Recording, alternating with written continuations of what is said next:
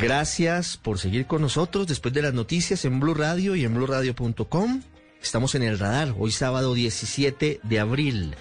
Comenzamos escuchando a Mark Anthony porque hoy a las 7 de la noche habrá concierto virtual desde Miami de este gran artista puertorriqueño que tiene a varios artistas invitados, entre ellos Daddy Yankee.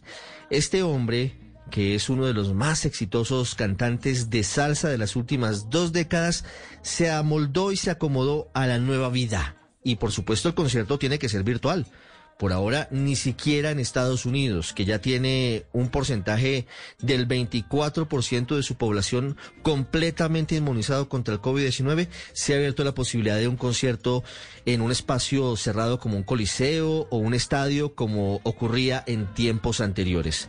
Esta noche, Mark Anthony en concierto virtual para todo el mundo. Por eso comenzamos escuchándolo, pero vamos a hablar en segundos de lo que está pasando con la pandemia en Medellín. El testimonio de uno de los generales en la batalla contra el COVID en la Clínica de las Américas, en una de las más importantes de la ciudad, de la capital de los antioqueños cuál es la situación real, qué está pasando con la pandemia en Medellín. Nos escuchan en los 97.9 FM y están como nosotros en Bogotá, como la gente en Barranquilla, como los samarios, como los vallenatos como los manizaleños confinados este fin de semana, cuidándonos para intentar eh, una situación menos crítica por este tercer pico de la pandemia. Y también vamos a hablar en segundos de la cara difícil de la economía, porque no solamente es una crisis sanitaria, también es una situación económica muy complicada. Vamos a hablar con los comerciantes y en particular con quienes no tienen ninguna expectativa cercana de normalizar su actividad. Hablo de los dueños de bares, de los dueños de discotecas, de quienes básicamente tendrán que reanudar un nuevo sueño con diferentes condiciones porque al menos en el mediano plazo estas actividades no van a regresar. Para finalizar, como siempre, tenemos y queremos compartir con ustedes una historia inspiradora. La historia de dos colombianas, jóvenes científicas, que fueron seleccionadas por la NASA para ser unas de las primeras en utilizar el nuevo telescopio espacial. Se dice fácil, pero es un honor realmente de la mayor importancia para el mundo de la ciencia en Estados Unidos y en el mundo. Gracias por estar con nosotros. Por favor, sigámonos cuidando.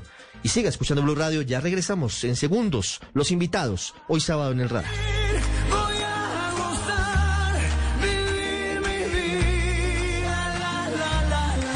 Usted está en el radar en Blue Radio. Hoy sábado al mediodía, más de 16 millones de colombianos estamos en una cuarentena obligatoria y estricta. Se han sumado varias ciudades en las últimas horas. No solamente está Bogotá, no solamente está Barranquilla, también está Santa Marta, se sumó Valledupar, también está Manizales y otros municipios de Colombia que han acogido la petición del gobierno y han aplicado el modelo de cuatro días de eh, relativa normalidad por tres días de confinamiento estricto para intentar frenar, controlar la velocidad de expansión y de contagio del coronavirus. Olvidé decir que Medellín está en este listado de ciudades con el departamento de Antioquia que están en ese confinamiento estricto, pero estamos con ellos siempre. Y las cifras recientes nos duelen profundamente. Hablo de las cifras de contagios en Medellín y Antioquia, pero también de las cifras de muertos. Más de 114 en las últimas horas. Se dice rápido, pero son 114 vidas que se esfuman por cuenta del virus. Y están luchando a brazo partido los médicos, las enfermeras, todos los expertos y médicos en las clínicas y los hospitales, intentando controlar el incendio si me permiten esa figura, si me permiten esa comparación. El doctor Vladimir Gil es médico intensivista y es el jefe de la unidad de cuidados intensivos de la Clínica Las Américas, una de las más prestigiosas de la ciudad de Medellín. Doctor Gil, buenas tardes. Buenas tardes, buenas tardes a todos los oyentes. ¿Cómo está hoy la situación en la unidad de cuidados intensivos en la Clínica Las Américas, doctor Gil? No, está, pues estamos con un cupo completo en número de camas eh, de cuidados intensivos y un número de camas expandidas. Nosotros empezamos con una unidad de cuidados intensivos de 20 camas que siempre hemos tenido en los últimos más o menos eh, 10 años y cuando empezó la pandemia empezamos una expansión, pues tratamos de duplicar nuestra capacidad, entonces pasamos de 20 a 41 y en este momento tenemos 85 pacientes conectados a máquinas de ventilación mecánica. es decir, una expansión, cuadriplicamos el número de camas. ¿En cuánto tiempo se cuadruplicó el número de camas, doctor Gil? Lo, lo, hicimos progresivo, es decir, nosotros hicimos, creíamos que la expansión máxima iba a ser para el pico de diciembre y cuando eso llegamos a 40 camas. Creíamos que eso era nuestra máxima capacidad, pero nos llegó un, pico que era inesperado y, esto fue en los últimos 20 días llegamos a 85 camas, teniendo en cuenta que pues 82 camas con mayor número de pacientes ventilados que tenemos en servicios de urgencias eh, que están casi que convertidas en unidades de cuidados intensivos, pacientes conectados en urgencias en ventilador y, eso ha hecho, pues esto ha sido este pico de las últimas dos semanas. Mm, doctor Gil, este pico de las últimas dos semanas ha sido particularmente agresivo y usted dice se han expandido paulatinamente, de forma progresiva, el número de camas en cuidados intensivos, ya son 85. Y bueno, allí hay ventiladores y hay equipos médicos y hay camas, pero se necesita talento humano, se necesitan intensivistas, se necesitan médicos, se necesitan enfermeras. ¿Cómo han hecho para cubrir ese aumento en camas en cuanto al número de personas que atiendan esas camas y los pacientes, por supuesto? Pues primero llegamos al número de camas, yo creo que, que, casi que cada, cada posibilidad donde se podía conectar un ventilador está conectado. Entonces hay que entender que a pesar de que nuestra institución es grande y se podía expandir, eh, estamos en el máximo tope porque llega un punto en que ya no hay más puertos de oxígeno o aire para conectar más dispositivos.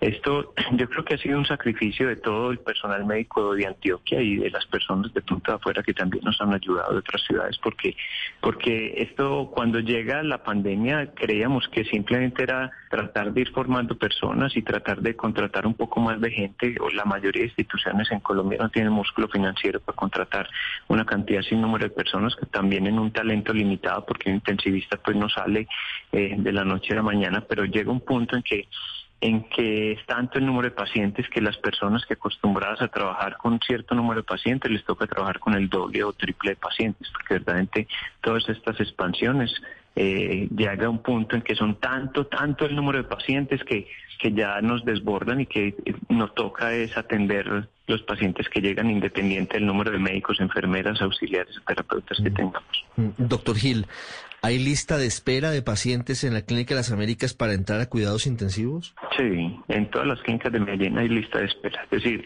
pacientes que están conectados a ventilador en un servicio de urgencias pueden durar, en este momento pueden durar dos a tres días conectados en un ventilador en servicios fuera de las unidades de cuidados intensivos esperando esperando y otra lista de pacientes que están con casi necesidad de un, de un ventilador esperando un ventilador. ¿Cuántas personas pueden estar en promedio esperando entrar a cuidados intensivos?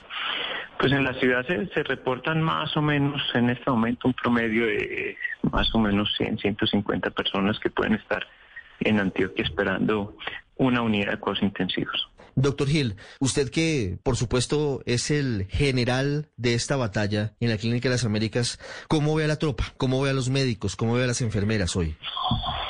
Pues eh, en verdad todos, eh, primero eh, cansados, obviamente todos agotados. empieza uno pues al principio todos, cuando uno ve ese número de pacientes, pues para esto nos formamos, ¿cierto?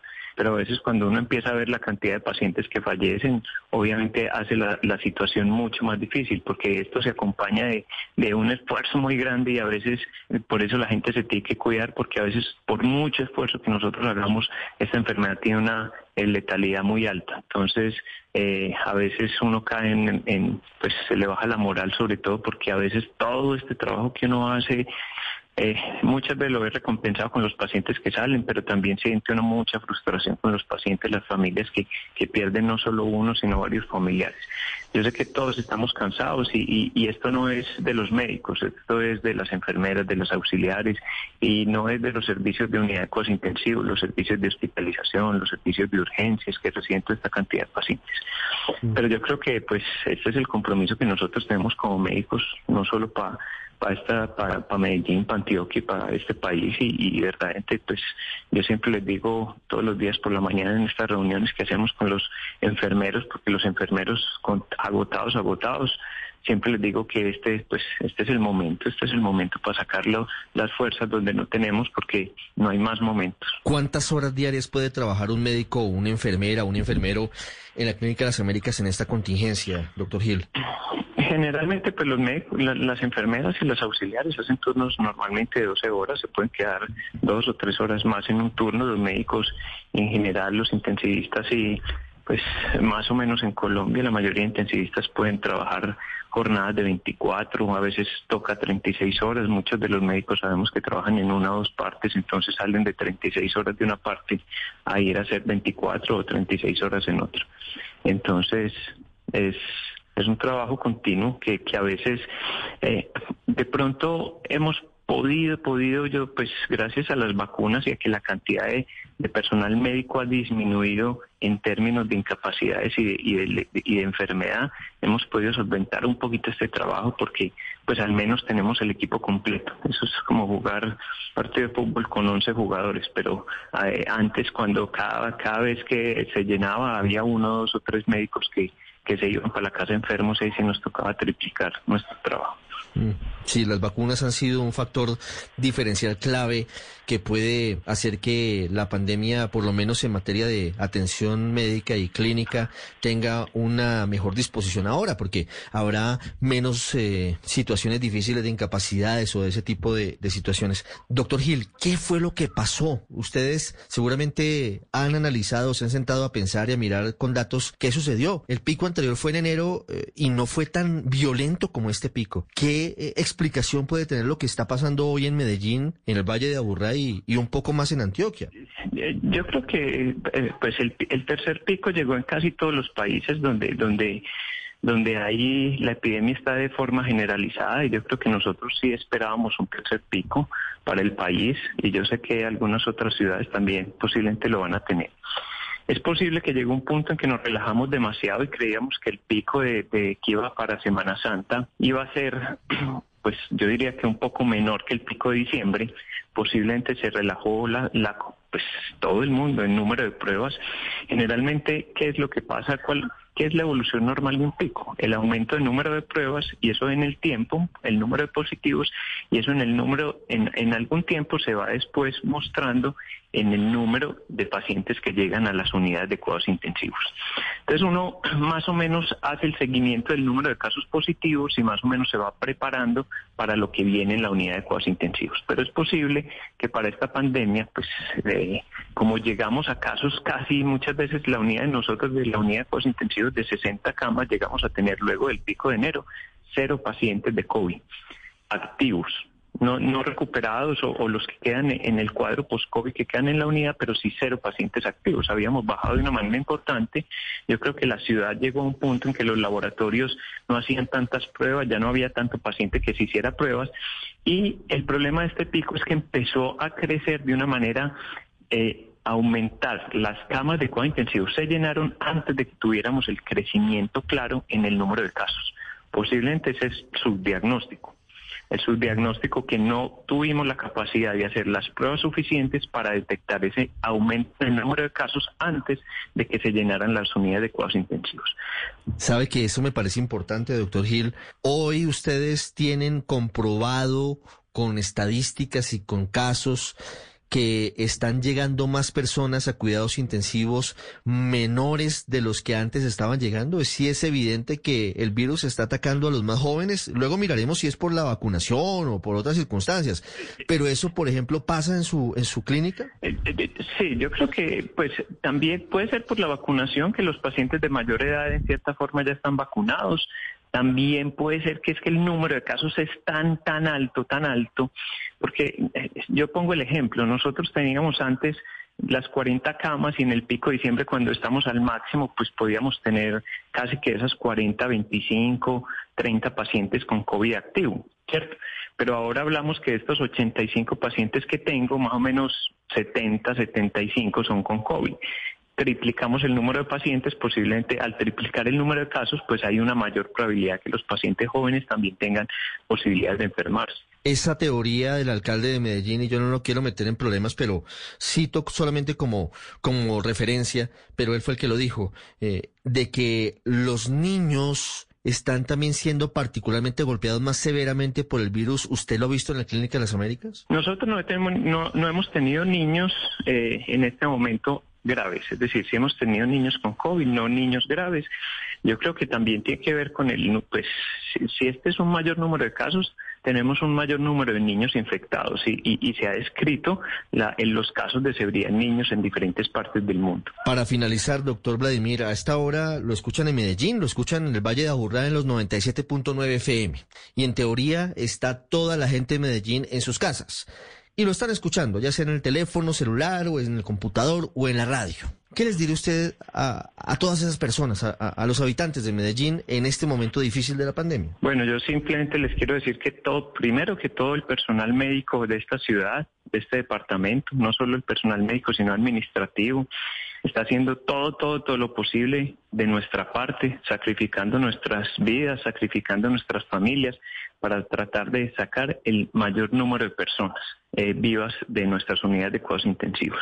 Y nosotros queremos que eso se nos recompense simplemente con que se cuiden, es decir, con que ustedes traten de que verdaderamente tengan todas esas medidas de precaución que hagan que este mayor número de personas se están infectando porque me crean que para nosotros es supremamente duro cuando eh, yo puedo recibir 10 a 15 llamadas de personas, amigos, compañeros, que tienen o un tío, un familiar que no tienen dónde acomodarlo en Medellín, es decir, que tienen esperando, haciendo fila para una unidad de cuidados intensivos, fila para un ventilador mecánico, que le crean a los médicos, que le crean a los datos científicos, que le crean, eh, porque estamos viviendo pues posiblemente la tragedia más grande eh, que podamos vivir desde el punto de vista de salud pública que ha pasado en este país. Eh, son numerosos los pacientes que nos llegan, numerosos, y si, y si las personas no se cuidan, si no toman las precauciones, y creen que esto es un juego, verdaderamente están equivocados, porque las unidades de cuidados intensivos y todas las clínicas de Medellín en este momento están al tope.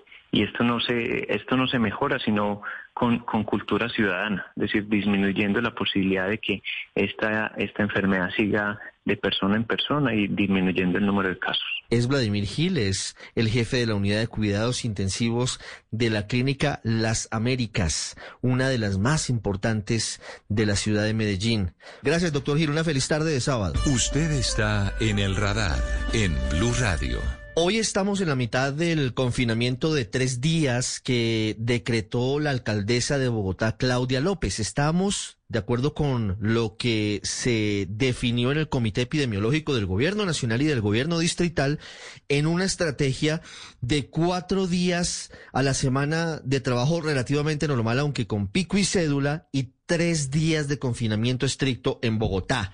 Y esto ha llevado a que muchos comerciantes hayan expresado su molestia, otros hayan dicho nosotros no vamos a hacer caso y vamos a abrir nuestros negocios y otros digan, mire, estamos ahogados, estamos muy mal, estamos a punto de cerrar.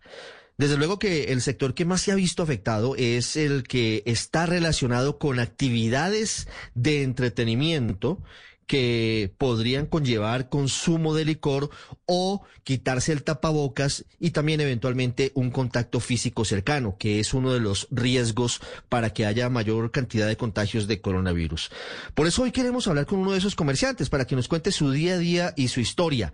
Jorge Buitrago es representante de la organización Azorrumba en el tradicional barrio Restrepo. Jorge, quiero preguntarle usted qué negocio tiene, cuál es su negocio en particular. Yo tenía un bar eh, de música años 60 y 70 en la localidad 15 Antonio Nariño, eh, acá en Bogotá. ¿En el Restrepo? Sí, en barrio Restrepo, sí señor. Mm. ¿Y tuvo que cerrarlo? Eh, mi bar se acabó aproximadamente a los siete meses de haber, seis, siete meses de haberse dado el cierre definitivo de, de este sector pues como muy bien lo saben, fue el primero que empezó y, y, como bien lo describe, es uno de los sectores más afectados por las descripciones que, pues, que hace la administración en el tema de contagio, como lo catalogan ellos. Jorge, aquí hay un escenario que es muy difícil y es que entiende la alcaldesa, entiende el gobierno nacional y entendemos todos que se necesita dinamizar la economía y se necesita buscar alternativas de financiación o de apoyo económico para los sectores más afectados. Eh, por otro lado está la posibilidad de reabrir, eh, por ejemplo, el sector de los bares y eso en ese momento pareciera muy difícil. ¿Ustedes cómo ven la situación? Digamos que, eh, como describiendo una radiografía del panorama que sucedió durante el transcurso y en pocas palabras lo que está sucediendo en la actualidad, pues digamos cuando se dio la posibilidad que fue con los gastrobares, eh, las pequeñas y medianas empresas del sector de la rumba desaparecieron en más de un 60%.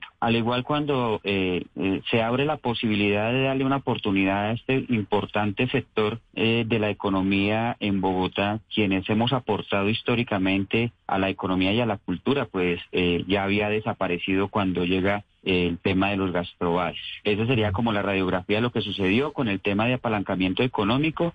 Pues desafortunadamente nuestro sector no pudo acceder a las, eh, digamos, a las ayudas que eh, brindó el gobierno, pues por unas características especiales que tiene nuestro sector. Lo primero, el dinero fue entregado a la banca privada, la cual actuó eh, con requerimientos como si no estuviéramos en una situación especial como es el tema de pandemia, exigiendo requisitos que realmente se salía totalmente de las manos mm. con relación a nuestros establecimientos. Jorge, que, quiero, quiero que nos cuente sobre esto. ¿Cómo fue una solicitud? Quiero saber si usted la hizo y que nos cuente cómo fue la respuesta. Usted dice, la plata del gobierno se la entregó a los bancos y los bancos no nos la entregaron a nosotros. ¿Usted hizo una solicitud de financiación? Bueno, nosotros como organización hicimos un control sobre eh, lo que fue Bancoldes y los registros que se hicieron eh, para poder hacer estos créditos. Acá en la localidad 15 Antonio Nariño, un 2% de los comerciantes no alcanzaron a acceder a estos créditos. Pues vuelvo y lo repito, eh, una de las exigencias que hacían que era eh, irónico que eh, se presentara esa situación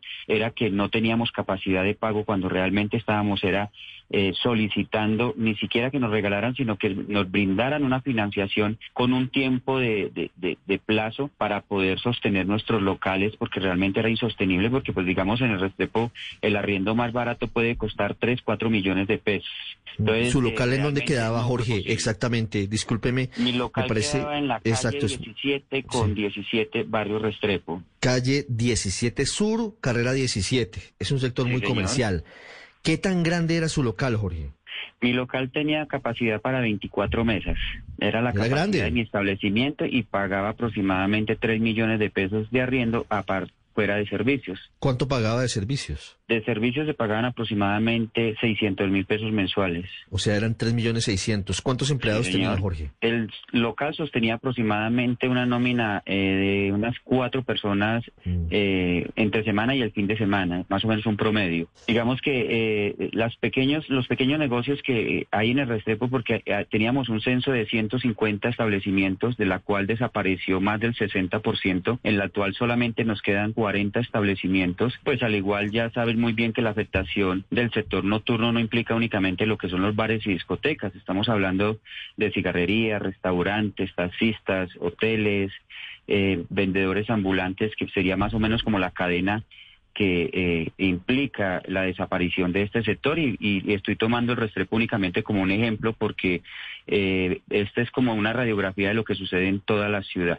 Sí, perdóneme, lo interrumpo y, entiendo su situación, pero eh, ¿Cuánta plata dejaba su negocio, cómo se llamaba a propósito, de, eh, su bar de música de los 60 y 70 en el Restrepo? ¿Cuánta plata podía usted mover un fin de semana? El negocio mío, eh, como bar años 60 y 70 con 22 mesas aproximadamente que tenía, en los dos días se movían aproximadamente 7 millones de pesos. 7 millones Ese era el movimiento del establecimiento un fin de semana. ¿Y de cuánto eran las ganancias? Este negocio deja unas ganancias aproximadamente del 35%, eh, ese es como el aproximado. Sí, 35%, era un buen negocio. ¿Ustedes vieron venir lo que podía pasar? Claro, es un buen negocio. Señor. Eh, eh, ¿Ustedes llegaron a, a, pensar en algún momento que podría presentarse una situación como esta? Uno usualmente cuando tiene un negocio pues mira factores de riesgo, pero ¿se imaginaron en algún momento tener que cerrar por, por una pandemia? Es, es que esto parece realmente inverosímil, pero pasó. ¿Alguien lo contemplado? Me imagino que no. Pues no, realmente eso es un momento histórico que está viviendo la humanidad y pues eh, considero de que en ningún aspecto la sociedad estaba preparada para eh, enfrentar este tipo de circunstancias y mucho menos eh, mucho menos en un país como Colombia o en especial en Bogotá donde pues la economía es tan frágil. La propuesta que hace la administración del 4x3 obliga de nuevo a cerrar el sector nocturno porque nuestro sector prácticamente funciona desde fines de semana. Entre semanas son muy poco, es muy poco el movimiento que tienen los establecimientos y quitarle el fin de semana es volver otra vez a cerrar este, este importante sector de la economía, pues que hasta el momento ha arrojado miles y miles de, de pérdidas de empleo y pues prácticamente la desesperación está llevando a la gente a tomar una decisión de decir no vamos a acatar las medidas de la alcaldesa Claudia López. Ya lo voy a preguntar sobre eso, Jorge, pero, pero antes quiero que nos cuente cómo logró sobrevivir siete meses en medio de la pandemia, cerrado fundamentalmente. No, yo me quebré, o sea, eh, quedé totalmente quebrado y me tocó entregar, yo soy uno de los de los que cuenta dentro de ese censo del 60% de la gente que le tocó entregar sus locales. Claro, y es natural. Pero ¿cómo manejar la situación? Y ya lo voy a preguntar por, por un asunto que me parece delicado, que es un llamado a la desobediencia. ¿Cómo se puede reactivar un sector como el que usted representa cuando estamos viendo que la pandemia no ha sido controlada, que la vacunación en Colombia va supremamente lenta, cuando las aglomeraciones en espacios cerrados pues aumentan los contagios? Sé que es difícil, pero, pero sí es realmente muy complicado que en el corto o el mediano plazo tengamos una reactivación del sector ustedes que son pequeños y medianos comerciantes o, o integrantes del sector de la rumba como los grandes. Nadie va a poder abrir por ahora cómo están las cosas. Entonces, la pregunta es, ¿cómo se van a transformar o qué están pensando? ¿Cómo se puede reformular la propuesta de entretenimiento adulto? Bueno, nosotros hemos acudido a todas las, las, las medianas posibilidades que, que, ha brindado la administración, por ejemplo, como fue en el tema de gastrobares al principio, ¿no? Que fue una propuesta que eh, la administración al poco tiempo la tumbó porque dijo que no era posible que los establecimientos estuvieran funcionando como gastrobares eh, eh, porque esa figura no existía. Después nos transformamos en restaurante bares y hemos hecho, digamos que el sector ha hecho esfuerzos inmensos en transformaciones en los establecimientos, la cual eh, los ejercicios que hace la administración improvisada sobre, sobre cómo, cómo poder funcionar, pues no han dado resultado. Se cierra de nuevo los establecimientos cuando realmente no hubo apoyo por, por parte del Estado ni por parte del distrito. ¿Cómo se llamaba su bar? Eh, la Bohemia año 60. ¿Y era música en español o en inglés? No, solo música en español, solo música eh, llamada mm, música de plancha. Balada romántica. Exacto. ¿Cuánto tiempo duró su bar? Duré aproximadamente tirando resistencia, eh, aproximadamente unos seis meses para... Eh, hmm, eh Pero no, le, pregunto es cuánto tiempo antes de la pandemia. ¿Cuánto tiempo duró abierto antes de la pandemia? Eh, mi negocio duró 19, más o menos 18, 19 años de antigüedad mi establecimiento. Pues imagínese, era una tradición, ya era un sitio muy acreditado, muy importante en el sur de Bogotá.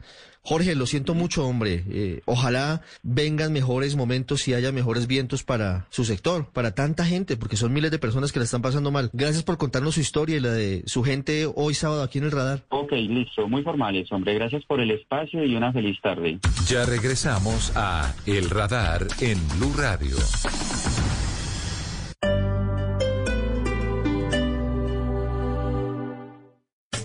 Sábado en Travesía Blue les contaremos cuánto tiempo tarda un colombiano en hacer maletas y las aerolíneas que peor tratan los equipajes. Les tenemos la historia de una mujer que cercana a cumplir sus 50 años encontró en la bicicleta su principal motivación de vida y la forma de acercarse a su hijo adolescente. ¿Saben cuál es el origen del ceviche y los diferentes tipos de preparaciones a lo largo y ancho de Colombia? Alisten maletas porque viajamos este sábado después de las 3 de la tarde con Travesía Blue y recuerda que viajar con responsabilidad también hace parte de la nueva alternativa. Travesía Blue por Blue Radio y bluradio.com. La nueva alternativa. Estoy 100% Descargue Blue App. Nuevo diseño. Una app más eficiente y liviana. Notificaciones con información de última hora. Podcast, programación de Blue Radio y todas las señales nacionales Blue en vivo donde y cuando quiera. Descárguela en Google Play y App Store.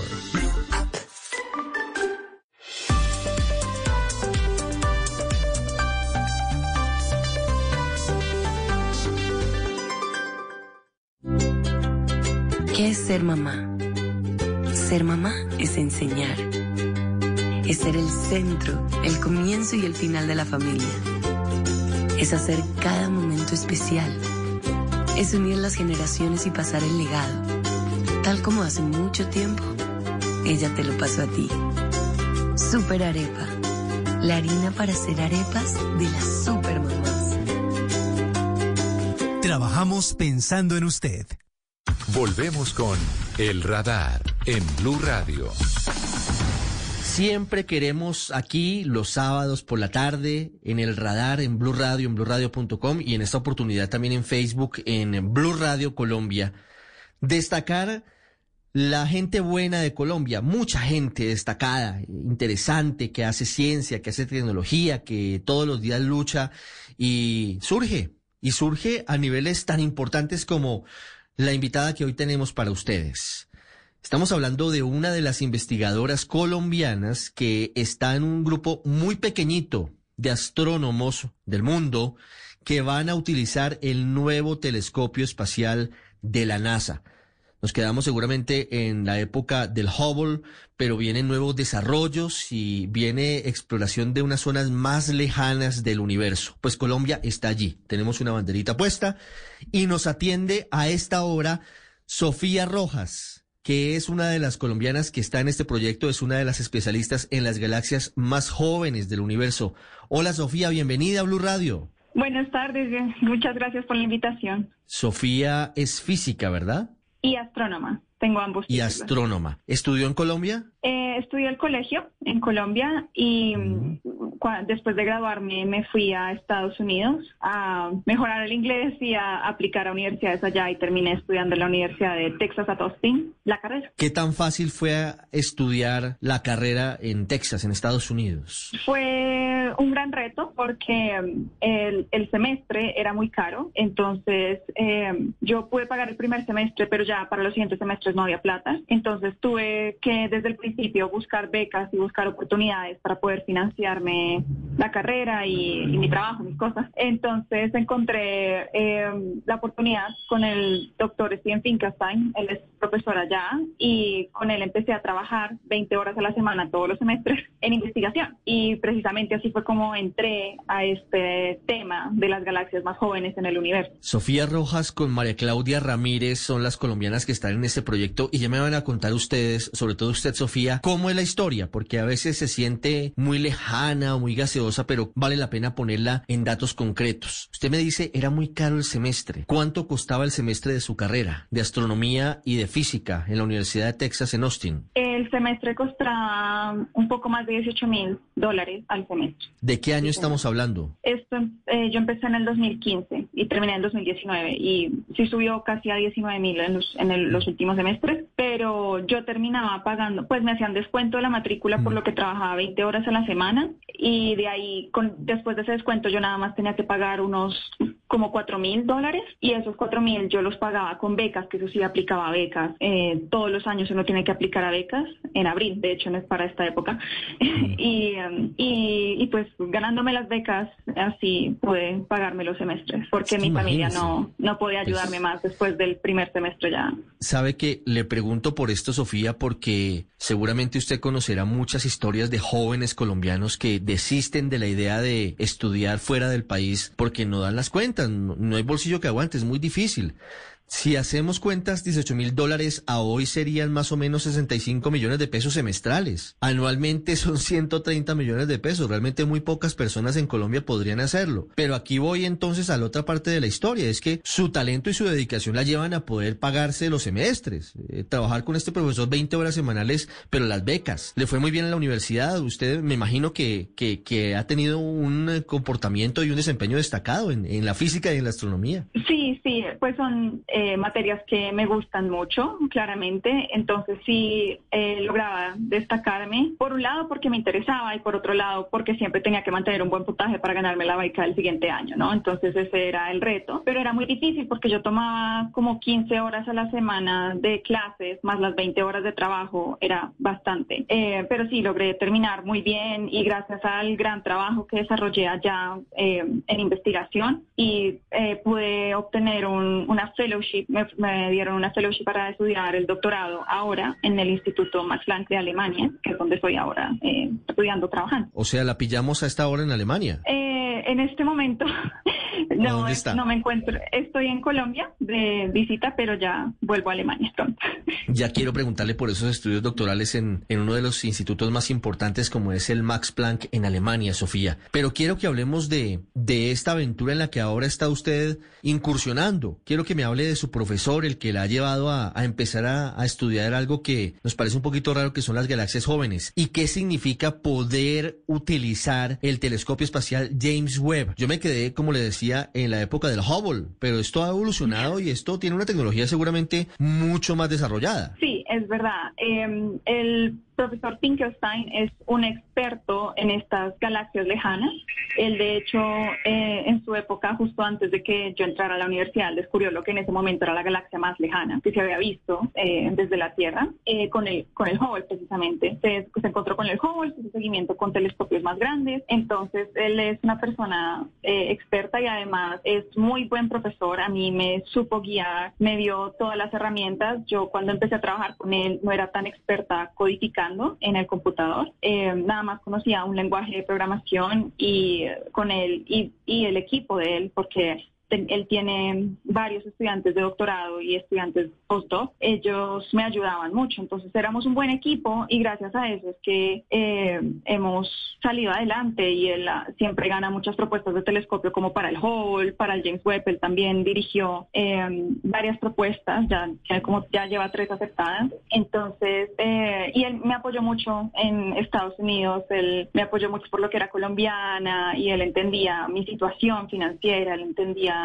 todo y siempre una gran guía y es una gran persona. Y todavía trabajamos juntos a pesar de que ya no estoy en el instituto de UT. Sofía, ¿y cuál es su trabajo con el nuevo telescopio? ¿A qué se va a dedicar y cuándo comienza esta nueva aventura científica? Bueno, eh, la aventura comienza, ojalá pronto. Este es un telescopio que se ha desarrollado por los últimos 30 años y mm, será lanzado en octubre de este año. Entonces estamos muy emocionados y si todo sale bien, nosotras como María Claudia Ramírez y yo estaremos recibiendo los datos del telescopio de nuestra ciencia más o menos entre finales del 2022, principios del 2023 y después de eso tenemos prioridad para tener esos datos por un año. Entonces la idea es como publicar la ciencia dentro de un año, eh, pues porque nosotros nos ganamos la propuesta y después de un año se vuelven los datos públicos, entonces cualquiera los puede ver. Específicamente lo que yo voy a observar eh, es un set de galaxias, son 11 galaxias que eh, Michaela Begley, que también trabaja en la Universidad de Texas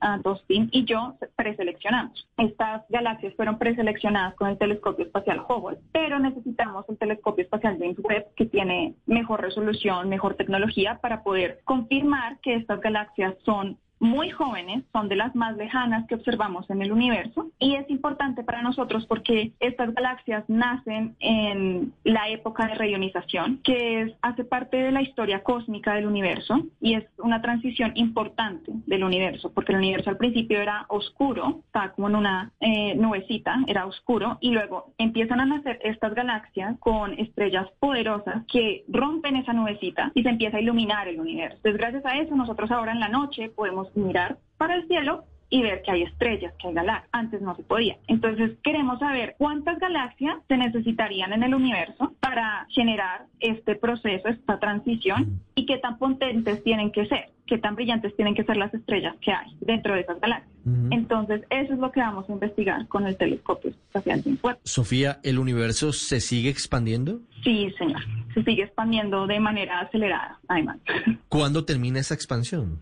¿Hay algún estimativo de, de decenas de miles de millones de años o, o no hay ninguna posibilidad de saber cuándo dejará de expandirse el universo? Sí, claro, hay teorías que es más o menos que en miles de millones de años el universo como que va a llegar a un punto en el que se va a enfriar mucho y se va a como congelar y va a quedar como quieto. Pero mientras tanto todo sigue acelerando. Y esto lo sabemos porque precisamente los astrónomos o el ser humano en general es muy curioso en querer saber de su pasado. Entonces lo que hacemos cuando observamos con telescopios es mirar al pasado. Miramos años, miles de años, miles de millones de años atrás para ver cómo era el universo antes. Y de acuerdo a cómo se veía el universo antes y cómo lo vemos ahora, uno puede empezar a generar este tipo de teorías. ¿Qué tan retrasada es la visión o qué tanto mira uno al pasado a través de un telescopio como el James Webb?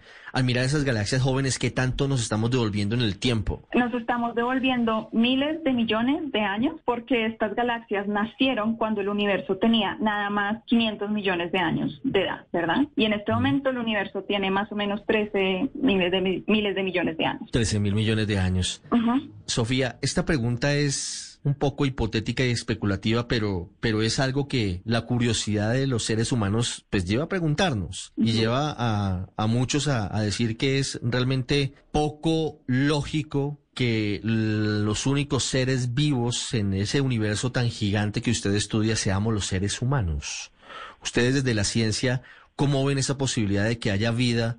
No digo vida como la humana, pero sí otros tipos de vida en un universo tan grande y en expansión.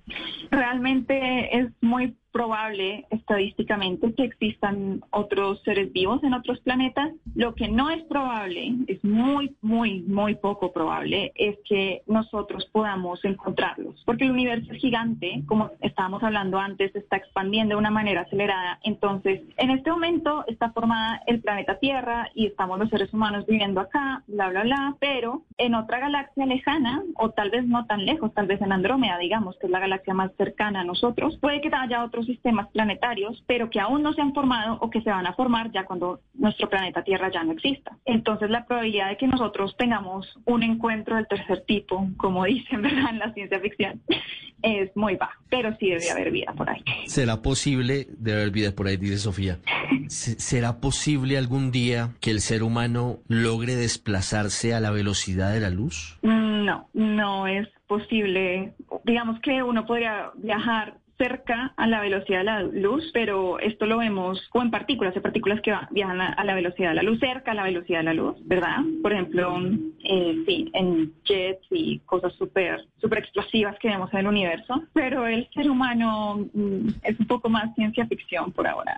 Mm, claro, lo pregunto porque otro de los sueños de los humanos es poder eh, llegar algún día a una galaxia, si no tan lejana, cercana como Andrómeda. Pero para eso se requeriría tener una, una capacidad tecnológica que llevara al ser humano a tener una mayor velocidad para sus vehículos espaciales. ¿Hasta dónde puede llegar el ser humano? Eh, pues digamos que el ser humano, como si metemos a un ser humano en un cohete, eh, ahora lo, lo que se va a intentar es llegar a Marte, ¿verdad? Ese tema ahorita está muy popular. Ya hemos llegado a la Luna, ahora queremos llegar a Marte y eso es como lo más eh, viable. Que hay otro problema y es que el ser humano no está hecho de acero y si tú viajas al espacio exterior, la radiación te afecta bastante. Por ejemplo, los astronautas que están en la Estación Espacial Internacional tienen que hacerse chequeos frecuentes cuando vuelven a la Tierra para ver que pues todo esté bien, que no tengan algo, alguna enfermedad, algo raro. Entonces, incluso ir a Marte es fuerte para el cuerpo. Entonces hay que también desarrollar algún tipo de medicina excepcional que nos proteja de esa radiación. Sofía, usted es muy pila, diciéndole un buen colombiano. Le voy a hacer una pregunta indiscreta. ¿Cuántos años tiene Sofía Rojas, astrónoma, eh, física, eh, estudiando doctorado en el Instituto Max Planck en Alemania? ¿Cuántos años tiene Sofía? Tengo 24 años. No, imagínese, 24 añitos. Joven, pero con una carrera gigante y un porvenir maravilloso y gigante eh, hacia el futuro. Sofía, ¿por qué, y esto es eh, más que nada una ventaja para los colombianos, pero qué está pasando? ¿Por qué estamos viendo sobre todo mujeres colombianas en eh, puestos destacados de la ciencia, lo cual nos alegra muchísimo, por supuesto. Hace algunas semanas entrevistábamos aquí en el radar a Diana Trujillo Pomeranz, a la compatriota colombiana que trabaja con NASA en el Curiosity, que está hablando de todo un poquito en Marte. Eh, ¿Qué está pasando? Las mujeres colombianas, por supuesto que son muy echadas para adelante, son muy talentosas y muy pilas, pero, pero me llama mucho la atención esto. Estamos viendo cada vez más mujeres destacadas en asuntos relacionados con la ciencia, particularmente. ¿Usted cómo ve lo que está pasando? Eh, yo veo exactamente lo que ustedes están viendo y es que se destacan muchísimas mujeres colombianas en todas las áreas de ciencia, tecnología, ingeniería. Y a mí me parece maravilloso porque realmente, eh, digamos que todas nosotras estamos en campos que han sido dominados por hombres por siglos, ¿verdad? La ciencia ha sido dominada por hombres por siglos.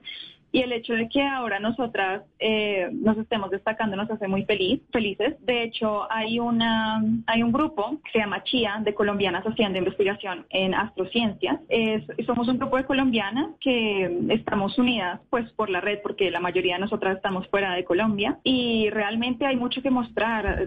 Hacemos cosas maravillosas y cada vez queremos acercarnos también más a, a Colombia y demostrarle a los colombianos, sobre todo a las nuevas generaciones, que sí se puede estudiar eh, que sí hay modos de financiamiento, que a veces no es muy fácil, en Colombia no es muy fácil, pero estamos intentando abrir como nuevas puertas para las futuras generaciones. Sabe que esa es una de las iniciativas más interesantes que pueden tener, llevar a un grupo de colombianos, de niños, de jóvenes, de jovencitas, que a veces se desmotivan porque no hay recursos a que luchen por sus sueños y esa es una, una muy interesante tarea. Sofía, ustedes hablan, me cuenta, con frecuencia con otras colombianas científicas como ustedes en el mundo. Hay una red de comunicación de ustedes. Sí, de hecho tenemos dos. La, una es la que le comenté de Chía y la otra es la red de estudiantes colombianos de astronomía, RECA, mm. por su sigla. Eh, de hecho, yo ahorita soy la organizadora principal de esa eh, comunidad y estamos asociados a Astroco, que es una asociación colombiana de astrónomos. Y en RECA realmente hemos logrado varias cosas. El año pasado empezamos un grupo de mentorados en el que varios de nosotros, estudiantes de doctorado, eh, postdocs, eh, acogimos a estudiantes de pregrado del país que quieren estudiar astronomía, maestría o doctorado. Entonces les dimos guianza, los guiamos, les ayudamos a preparar los ensayos, a preparar las cartas de recomendación, todo. Y de hecho varios ya fueron aceptados. Y eso es muy, muy muy grande porque, o sea, sí se puede y les hemos ayudado a buscar dinero, buscar becas y si uno busca encuentra. Y es, difícil, claro, hay veces que es muy costoso y hay algunos que a pesar de que fueron aceptados, aún no estamos seguros si pueden empezar la carrera porque es difícil pagarlo. Pero a, pesar de todo seguimos haciendo otras cosas. Por ejemplo, este año estamos lanzando en este momento eh, un programa de internships o de eh, trabajo de verano en el que estamos eh, contactamos a muchos astrónomos que están fuera del país o en el país a que le ayudaran a, estudiantes de pregrado a hacer investigación, porque si hacen investigación es más probable que encuentren maestrías o doctorados en un futuro. Entonces la idea es que ahorita tenemos 12 proyectos que se le van a ofrecer en una convocatoria a estudiantes de pregrado de Colombia y los estudiantes de pregrado pueden aplicar y nosotros los vamos a estar seleccionando para que puedan tener esta oportunidad de hacer investigación con astrónomos profesionales. Entonces es muy emocionante muy emocionante. Sofía, muchas gracias por contarnos su historia y en octubre, cuando estén eh, lanzando el telescopio a través de la sonda espacial, el, James Webb, nos acordaremos de usted, nos acordaremos de María Claudia Ramírez y nos acordaremos de todas esas personas que están haciendo ciencia en Colombia, sobre todo mujeres. Me parece que ese mensaje es maravilloso para todos los que quieren luchar por sus sueños y ustedes son prueba de que cuando, cuando hay talento, cuando hay dedicación y cuando se logran tocar las puertas adecuadas, esos sueños se pueden cumplir. Sofía, muchas gracias de nuevo. Muchas gracias a ustedes por el tiempo. Me encanta compartir sobre mi ciencia y muchas gracias. El radar en Blue Radio.